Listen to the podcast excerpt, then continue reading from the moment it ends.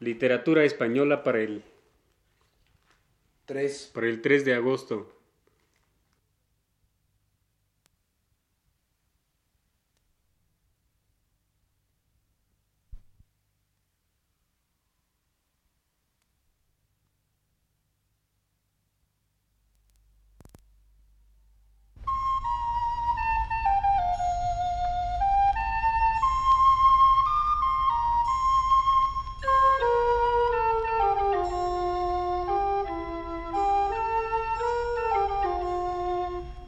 Señoras y señores, buenas tardes.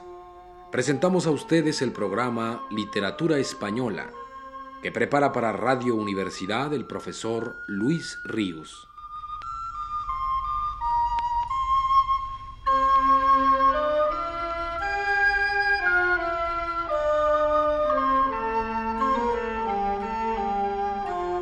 El profesor Luis Ríos nos dice en su texto más reciente. La semana pasada empecé a hablar del popularismo en el siglo XVIII y recordé entonces algunos párrafos de don José Ortega y Gasset a ese propósito, que tal vez resultaban algo desdeñosos para las clases elevadas de la sociedad española de entonces, por su afán de exaltar y aun imitar lo popular. Fue ese, en efecto, un fenómeno muy típico de la edad aquella, que alcanzó incluso al vestuario y a los ademanes de la nobleza y desde luego a las relaciones de los más encapotados títulos con los ídolos de tablado y del ruedo. Reproduzcamos ahora estos párrafos de Antonina Valentín, que tan gráficamente nos pintan ese hecho característico de nuestro siglo XVIII en su admirable estudio crítico y biográfico de Goya.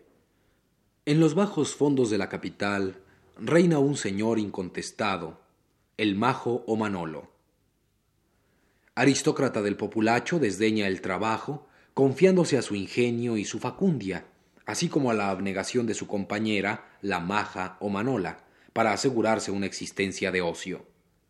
Tiene su código moral especial, impuesto por el cuchillo que no abandona jamás su cintura.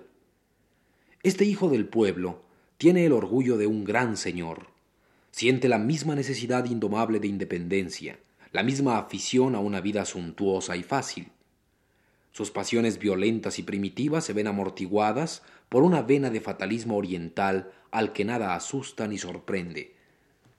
Su traje es todo un programa de vida ociosa y justifica a los propios ojos el atractivo masculino. La camisa blanca, bordeada de encajes, se pliega bajo una chaqueta ricamente bordada y cae sobre una ancha faja de seda de color vivo que acentúa la esbeltez de la cintura. El pantalón estrecho se adhiere a los poderosos muslos y la pantorrilla bien formada queda moldeada por la media de seda. Las hebillas de plata relucen en los pies ágiles y musculosos. El hombre se planta así con frecuencia en una esquina, con una mano apoyada descuidadamente en un bastón muy alto y teniendo en la otra un cigarro muy negro que lleva de cuando en cuando a los labios sensuales, mientras acecha, con ojos entornados de brillo ávido, la ocasión propicia o la aventura fácil que se cruzará en su camino. El vestido de la maja está hecho también con gracia provocativa. La misma faja de colores vivos aprieta la cimbreña cintura. El busto está moldeado por un bolero bordado y con borlas. Bajo la larga falda se escapan como lagartos los menudos pies en sus puntiagudos escarpines. Una mantilla de encaje encuadra de modo casi transparente los finos hombros y la sonrisa cómplice. Es un vestido que favorece tanto, que las damas de la alta sociedad lo copian, llevadas del afán de disfrazarse que acosa sus vidas insatisfechas.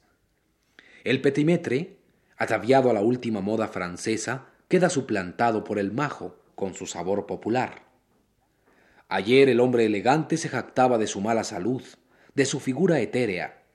Hoy quiere exhibir sus músculos. Si ayer decía cosas evanescentes, ceseando, con un bombón en la boca, hoy renuncia a la gracia moribunda y proclama con un vestido de majo sus cualidades viriles. Un diplomático francés de la época observa con tono doctoral y un tanto de reprobación. Hay en los dos sexos personas de rango distinguido que van a buscar sus modelos entre los héroes del populacho. Adoptan sus trajes y sus inflexiones de voz, y parecen halagados cuando se encuentra perfecto el parecido.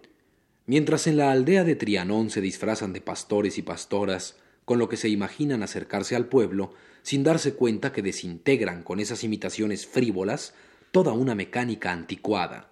Las grandes damas de España también tratan de huir de la etiqueta fastidiosa de la corte, pero sus placeres parecen menos inocentes, y el juego que admite al majo, auténtico, en la intimidad, es mucho más peligroso. Por fortuna para esta imprudente sociedad, el majo, encarnación de la multitud española, dista de ser un revolucionario.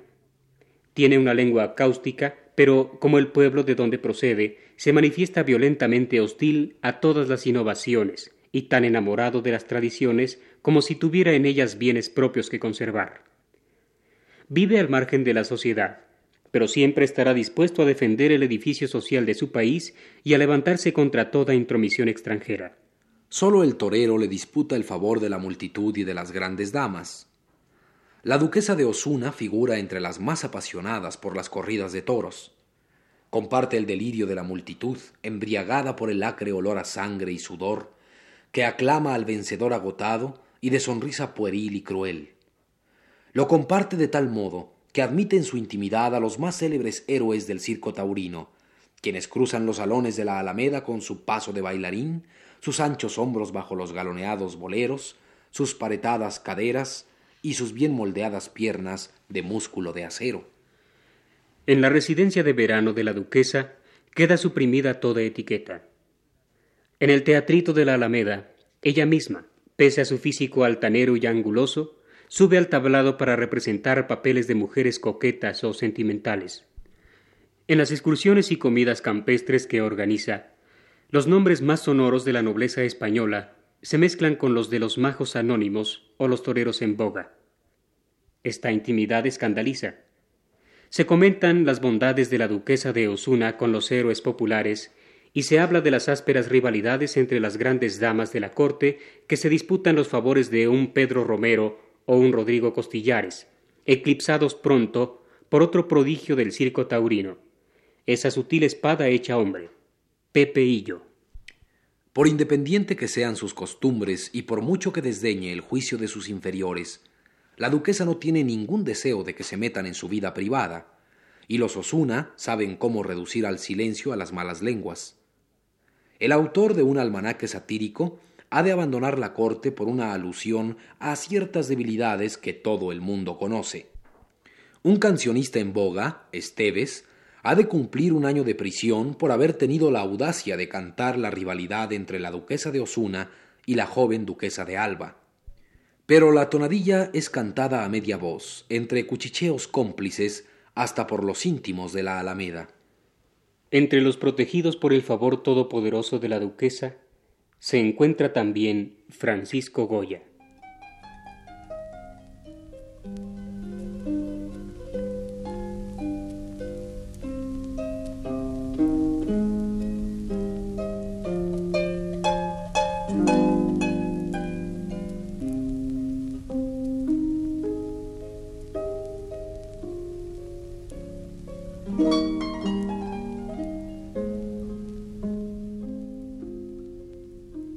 Si la huella que lo popular dejó en artes como la pintura y la música fue muy notable y positiva, como ya lo comentábamos en la plática pasada, estimulando admirablemente la imaginación y la invención de pintores como Goya, o músicos como los monjes clavecinistas del Escorial, esa huella popular, profunda también en los escritores, no encontró en estos grandeza artística suficiente para que cristalizara en obra importante no se dio en el terreno de la literatura un ejemplo de amalgama de resultados tan formidables entre lo popular y lo culto como se dio en otras artes. Nuestros autores cultos del siglo XVIII, aunque popularizantes en gran medida, no tuvieron valía individual suficiente para plasmar en obra de arte aquella amalgama. Es en efecto el siglo XVIII una etapa de tremenda depresión cualitativa de nuestras letras. Pero ante la imposibilidad de lograr ese acuerdo armonioso entre la poesía popular y la poesía individual del poeta culto, ya que éste prácticamente no existió, y a manera de compensación para el curso del río de la poesía española, la popular por sí sola llegó en aquel tiempo a alturas indiscutibles, con un florecimiento de canciones anónimas sólo equiparable en riqueza al que se produjo a fines del siglo XV. ¿Cómo sería posible comparar esta seguidilla, forma por excelencia popular, que viene desde los autores cultos del XVI y del XVII, fecundando la expresión de los cultos, Cervantes, Lope, Góngora entre ellos, ¿cómo sería posible, digo, comparar esta seguidilla de Antonio Valladares de Sotomayor que dice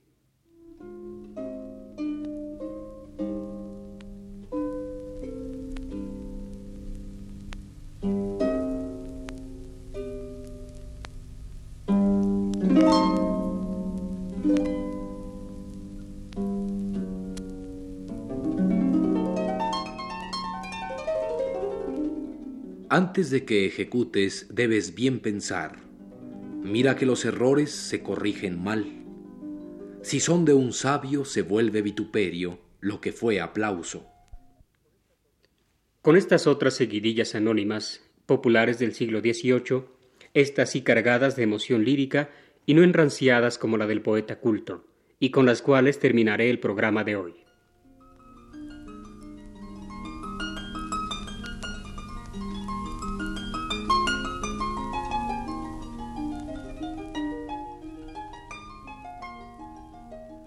Y eres la que le quita los rayos al sol, a la nieve lo blanco y al oro el valor. Tú eres la del amor.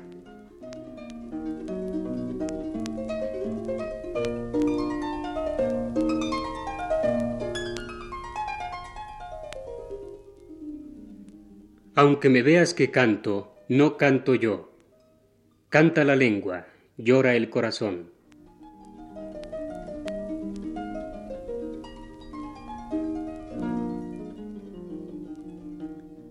Desde que te ausentaste, sol de los soles, ni los pájaros cantan, ni el río corre.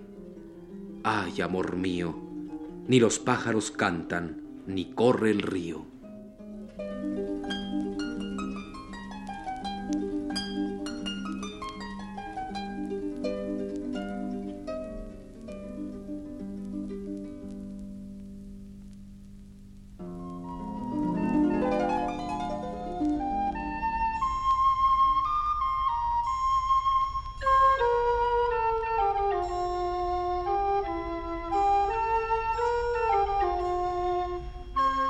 Este fue, señoras y señores, el programa Literatura Española, que prepara para Radio Universidad el profesor Luis Ríos.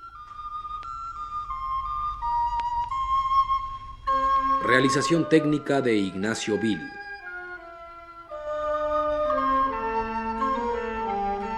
Y voces de Abraham Orozco y Rolando de Castro.